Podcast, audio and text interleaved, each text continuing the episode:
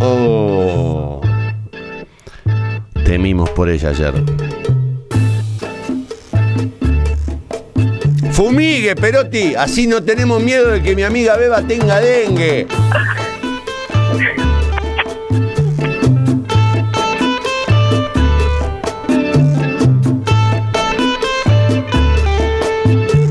La música indica que. Oh. Baby. Baby. Baby. Baby. ¿Cuántas veces le habrán dicho baby, baby, baby? Al oído. Algún. Te debe haber pasado de estar chapando. Con, te, te haber dicho, oh, baby, baby. Y te dan a empujarlo. Sí, sí, sí. Ah, sí. Pesado, pesado, pesado. Dame un beso y terminemos con esto. Con esto. No me digas cosas que no necesito que me digan ahora. Nena. Nena. Oh, ¿te gusta, baby? Salí, salí, mamarracho. ¿Te gusta como beso? Ah, me gusta cuando besas porque estás como ausente. A las 9.44 presento a mi amiga Beba Córdoba. Beba Córdoba. Muy buenos días para todos. ¿Cómo están? Estoy bailando acá en la terraza de mi casa con la música que pone Vamos. Martín. Baile, negra, baile. Y matando mosquitos. bueno, hoy no tenemos ni un mosquito sí, no, claro. en el barrio. Porque ayer se registró un caso en el barrio De dengue. y de dengue. Y vinieron a fumigar casa por casa. Va, las casas en realidad que tenían eh, pasto. Claro. Y bueno, eh, descacharrearon y bueno, nada, yo... Pero pará, pará. había venido- ¿Había descacharraron- muchos cacharros? No, pero digo, ¿escacharraron adentro de las viviendas? ¿Entraron así como, eh, como hombres? SWAT. Entraba, no, entraban como eh, Astronautas. integrantes de los catafantasmas Astronautas, claro, sí.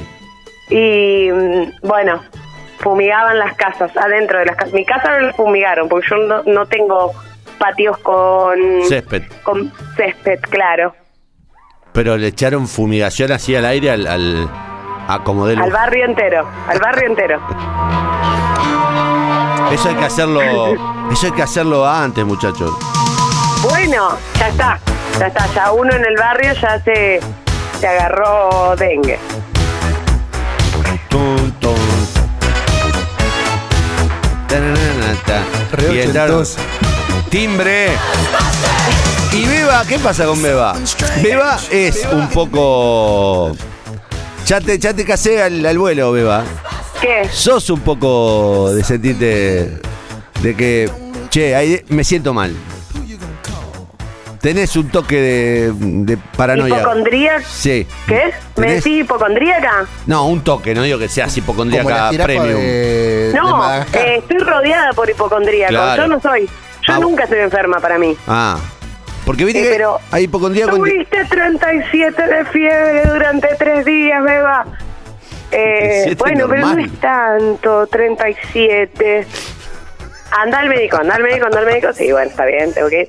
Anduve con un poquito de fiebre leve, 37 grados siempre tenía. Yo tengo una temperatura más baja que el resto de las personas. Pero Beba, Entonces, 37 es temperatura normal, es eh, La temperatura del cuerpo. la temperatura del es, cuerpo. eh, no, es lo que se llama febrícula. Es una febrícula, sí.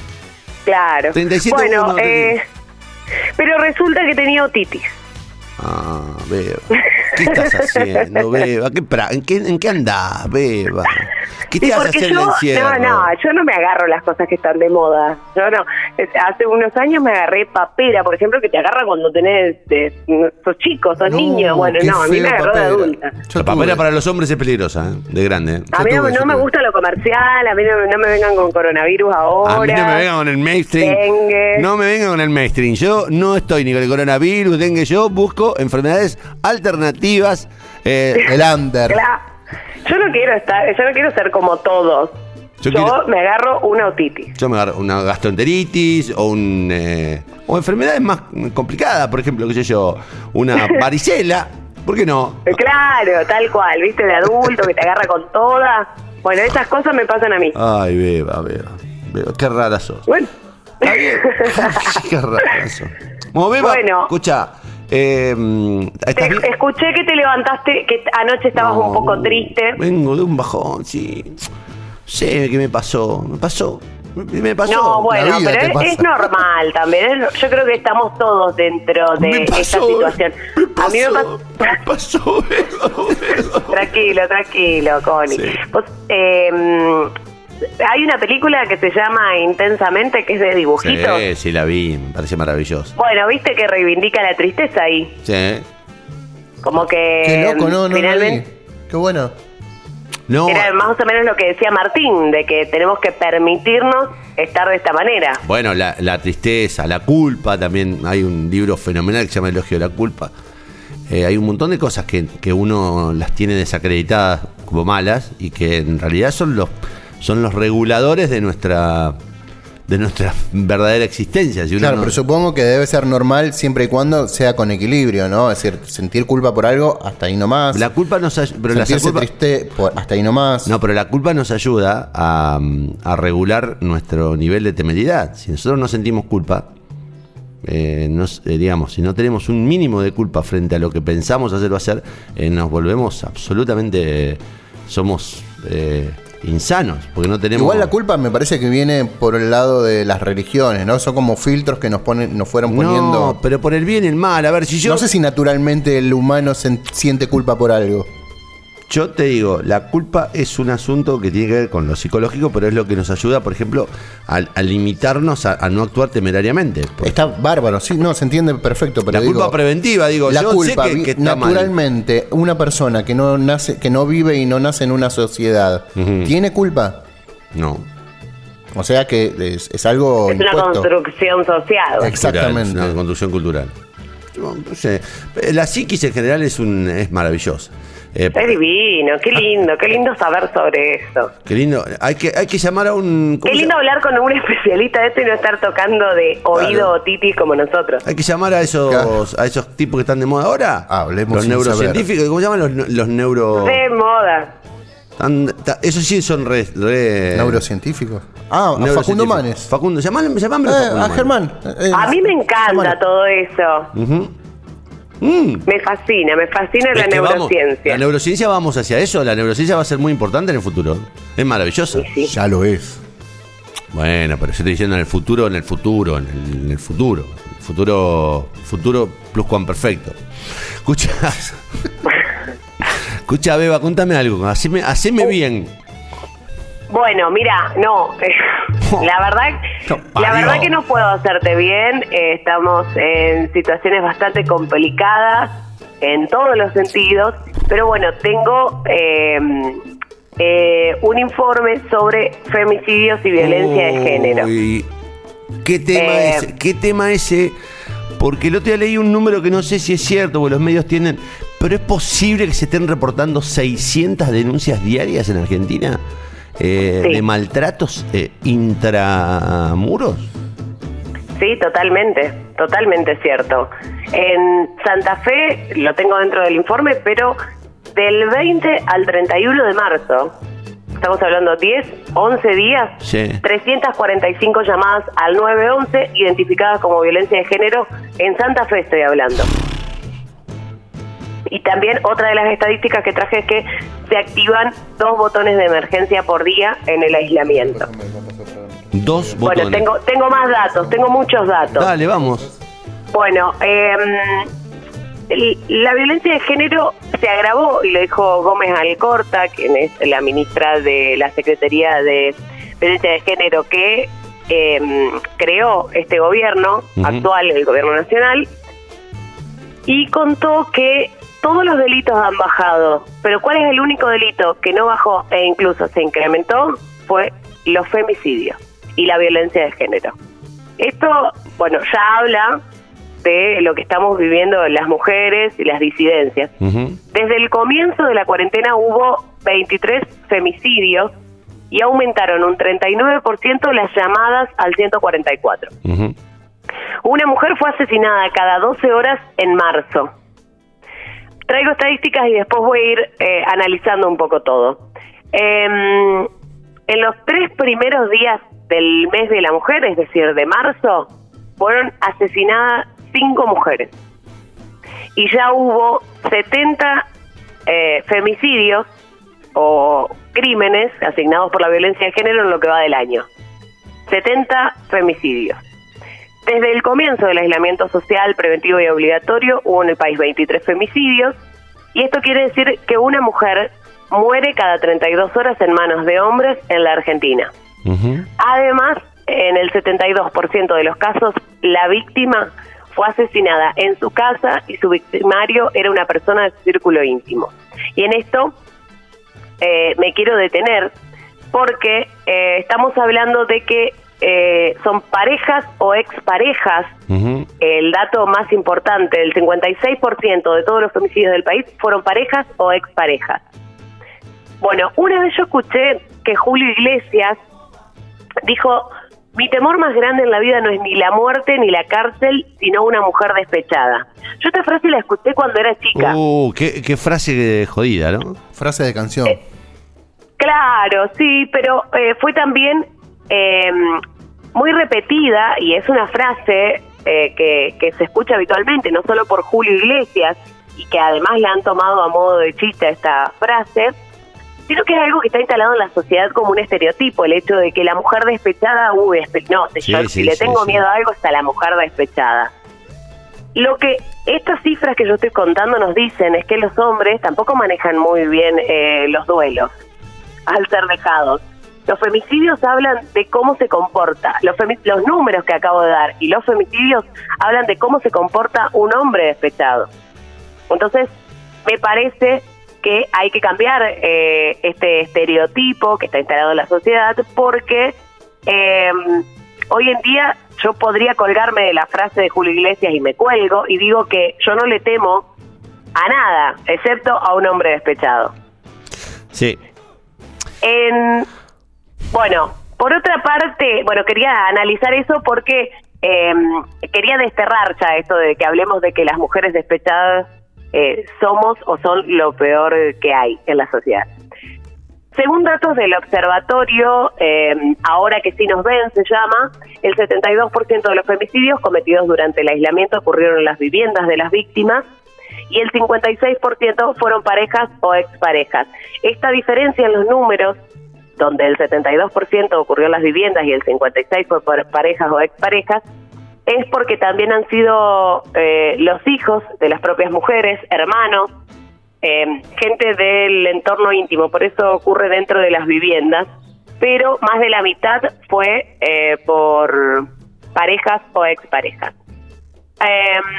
Lo que se subrayó de esto es que la importancia es atender esta problemática y empezar a pensar estrategias y políticas públicas que atiendan esta cuestión particular, que tiene que ver con que eh, los principales femicidios son las parejas y exparejas de la víctima o familiares que se encuentran dentro del vínculo íntimo. Cuando la mujer va a realizar una denuncia, lo que se hace es tratar de aislar a la mujer de es su agresor. Por lo tanto, bueno, la, sacamos de esa casa y la llevamos a un refugio de mujeres. ¿Qué pasa? En este momento, en la cuarentena, eh, no hay la suficiente cantidad de refugios para trasladar a la cantidad de mujeres que sufren violencia de género dentro de sus viviendas. Entonces, lo que se está elaborando son nuevas estrategias y desde el gobierno, sobre todo esta Secretaría de Género, se está evaluando que se traslade al agresor y no a la víctima. Entonces, advirtieron que se observa un incremento del delito durante el aislamiento, eh, dado que la víctima convive con su agresor. Laura Rottenberg, que es también integrante del observatorio Ahora que sí nos ven, eh, dijo que eh, poner el foco en la cuarentena tiene que ver con un hecho en el que distintas organizaciones de la sociedad civil que trabajan con la violencia de género hace ya rato que vienen observando y que es el lugar más peligroso para las mujeres según los datos. Y bueno, el hogar, eh, se indica esto que el hogar es el lugar más peligroso para las mujeres. El Ministerio de las Mujeres, Género y Diversidad detalló nuevas medidas que van a implementar frente a esta emergencia. Una es la que yo ya contaba, que eh, la idea sería aislar al al agresor y no a la víctima. Y bueno, y en mayo del año pasado se presentó en el Congreso Nacional un proyecto que propone declarar la emergencia en materia social por violencia de género por dos años en todo el territorio nacional. Lo que se está eh, proponiendo ahora es que se active este proyecto. La iniciativa tiene estado parlamentario, fue firmada por eh, en 2019 por legisladoras que estaban en ese momento como Lucila de Ponti, Mónica Macha, Cristina Álvarez Rodríguez, Victoria Donda, Vanessa Siley, Cecilia Moró, Mayra Mendoza, Araceli Ferreira, Gabriela Cerruti y Alejandra Rodena. Eh, por otra parte, quería contarles eh, los datos que tenemos en Santa Fe. Del 20 al 21 de marzo, como había comentado, en la ciudad de Santa Fe se registraron 345 llamadas al 911 identificadas como violencia de género. Se, pude, se pudo distinguir que se activaron 20 botones de emergencia. Hubo dos denuncias de abuso sexual, 33 amenazas, 18 denuncias de agresiones físicas y 21 restricciones de acercamiento. Además, 151 llamados fueron denunciados por desorden familiar y 100 denuncias consideradas como violencia de género. Estos son, por ahí son muchos números los que eh, yo estoy informando, pero es el detalle eh, de lo que está ocurriendo en Santa Fe. Del informe, un, horror, un horror porque de verdad, eh, mientras algunos celebran la, la, caída de, de, algunos delitos, dentro de casa pasan cosas horribles. Y este tema de, aislar al violento y no al, al, a, la, a, la, a la víctima es fundamental. Fundamental, totalmente. ¿Por qué es la víctima la que tiene que abandonar el hogar?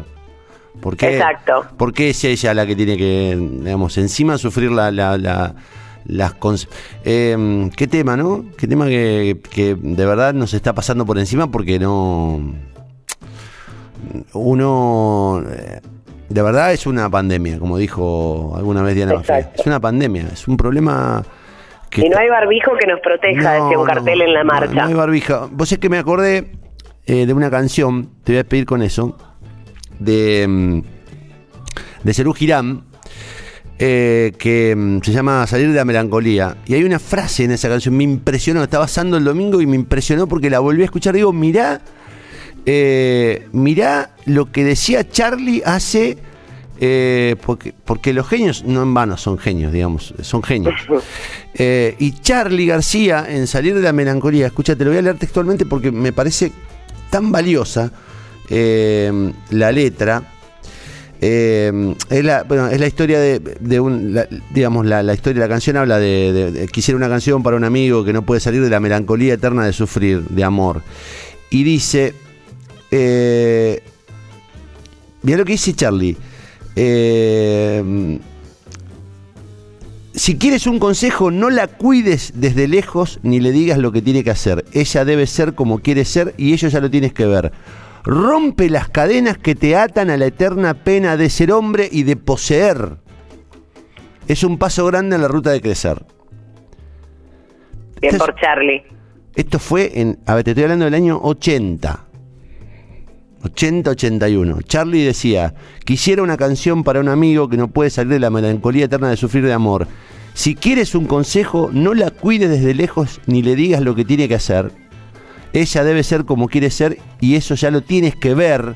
Rompe las cadenas que te atan a la eterna pena de ser hombre y de poseer. Es un paso grande en la ruta de crecer. Da la impresión de que eh, eh, la inmensa mayoría de los hombres todavía no entendemos este, que no somos dueños de las mujeres. Y que las mujeres son seres independientes a nuestros deseos y a nuestros afectos y a nuestras. y que son y que, que insisten con esta idea de que son, de que son una propiedad y que si no responden a sus eh, requerimientos tienen derecho a maltratarlas y a golpearlas y a incluso a matarlas. Sí, esa cuestión enfermiza, ¿no? Que hay también. Que no es enfermizo, fíjate que hay. Porque Exacto. Que ya, ya, aprendí que no es enfermizo, tiene que ver con una cuestión cultural. Los hombres creen que son dueños de las mujeres creen que son dueños de las mujeres y que las mujeres son objetos y que ellos tienen derecho a hacer lo que quieren con ella porque son dueños. Em, bueno, quiero hacer una aclaración respecto a esto. Em, cuando decimos locos, insanos, dementes, que son monstruos los hombres que asesinan a mujeres o que asesinan a sus propios hijos para para mm, dañar eh, a las mujeres Sí. son en realidad lo que nosotras, las feministas, llamamos hijos sanos del patriarcado. Sí, sí. Son hombres criados bajo las enseñanzas de un sistema patriarcal que tiene todas las formas de legitimar la violencia contra la mujer. Que en muchos casos sí deriva, en, en- en casos, digamos, obviamente, eh, digamos, la, la dimensión de la, de, la de la criminalidad, digamos, también eh, habla a veces de, de la, digamos, del, de, de la psicopatía que va generando esta cultura. Porque, digamos, la psicopatía, a veces cuando vos te encontrás con un tipo que le metió 80 puñaladas a un cuerpo, habla de una psicopatía claramente de una, de una imposibilidad de, de- de- de conectar cables con, con lo que está haciendo. Ahora, el Sí, 90... pero a la vez sería como, ah, bueno, entonces que estamos llenos de locos. No, no, no. re- Pero no, no, no estoy diciendo eso, Beba. Estoy diciendo que el no, estaba por decir lo, lo- lo contrario. El 90% de, los, de las acciones de machismo y de, y- y de homicidio son causados por tipos sanos, que no entienden. Exacto. O sea, digo, hay un porcentaje de psicopatía. Seguramente, como en cualquier este, aspecto criminal del mundo. Ahora, Ujú. el 90% de las acciones criminales machistas son tipos sanos que no soportan la independencia y la libertad de la mujer. Exacto. Bueno, esta frase de hijos sanos del patriarcado sale porque, eh, no sé si recuerdan, eh, quizás sí, porque fue un evento bastante desagradable, cuando en España un grupo que se llamó La Manada Sí, la manada. eh, claro. violó a una chica. Sí. Era un grupo de, de hombres al que titularon La Manada. Esto hace que eh, indirectamente evaluemos el comportamiento de estos hombres como animales salvajes. Sí. Y no se dice la, la realidad. Y el abogado de estos hombres decía, son hijos buenos, decía el pero, abogado. pero en manada se convierten en, un- en animales, sí, sí. Es un poco lo de Villa Gesell también, digamos. La, la, Exacto, esta idea de que, de que en realidad son buenos pibes, pero que cuando se juntan, en, de- cuando en grupo. A ver, ahí pasa otra cosa, que me parece que es otro fenómeno, que tiene que ver con la cobardía y con esto de. de- es otra discusión, pero en el caso de, de la, de la, del, fe- del femicidio, está claro que el 90% de los hombres son hombres sanos que, este, que no soportan la la, que una mujer sea otra, una cosa diferente a ellos. Che, Beba, Beba, eh, tengo- Bien, ah, no, eh, sí, pero pará, no, te digo, tengo una nota importante dando vueltas y me gustaría aprovecharla porque si no después la perdemos. Eh, pero Dale. cerrá, cerrá. Bueno, entonces, eh, cuando vuelvo, ¿puedo brindar eh, cómo y dónde denunciar? O... Tíralo ahora, tíralo ahora, tíralo ahora, tíralo ahora. Bueno, en Santa Fe eh, pueden comunicarse al teléfono 342-156-130 000 o a Fiscalía de Denuncias SFE arroba justiciasantafe.gov.ar y hay otro número de teléfono en Rosario 341-156-100 y también pueden hacerlo a través de la web oficial del Ministerio Público de la Acusación N, eh, perdón, mpa.santafe.gov.ar y si no, por supuesto, llamando al 144. Beba, un beso, la seguimos en un rato, ¿eh? Y va, Perfecto. y va para vos salir de la melancolía, que es un tema de Cerú Girán del año 81. 81, Bien. ¿eh? Me encanta. Lo, lo que habla de la, de la genialidad de ese monstruo que tenemos, ese monstruo sagrado que se llama Charlie García, que en este caso estaba rodeado de Pedro Anar, David Lebón y Oscar Moro en esa banda mítica, eh, que si no fue la más importante, es una de las más importantes y se llamó Cerú Girán. Para vos y para todas las mujeres y para todas las que están sufriendo violencia de género y ojalá este, podamos desterrarla de a poquito, por lo menos empecemos a desterrarla.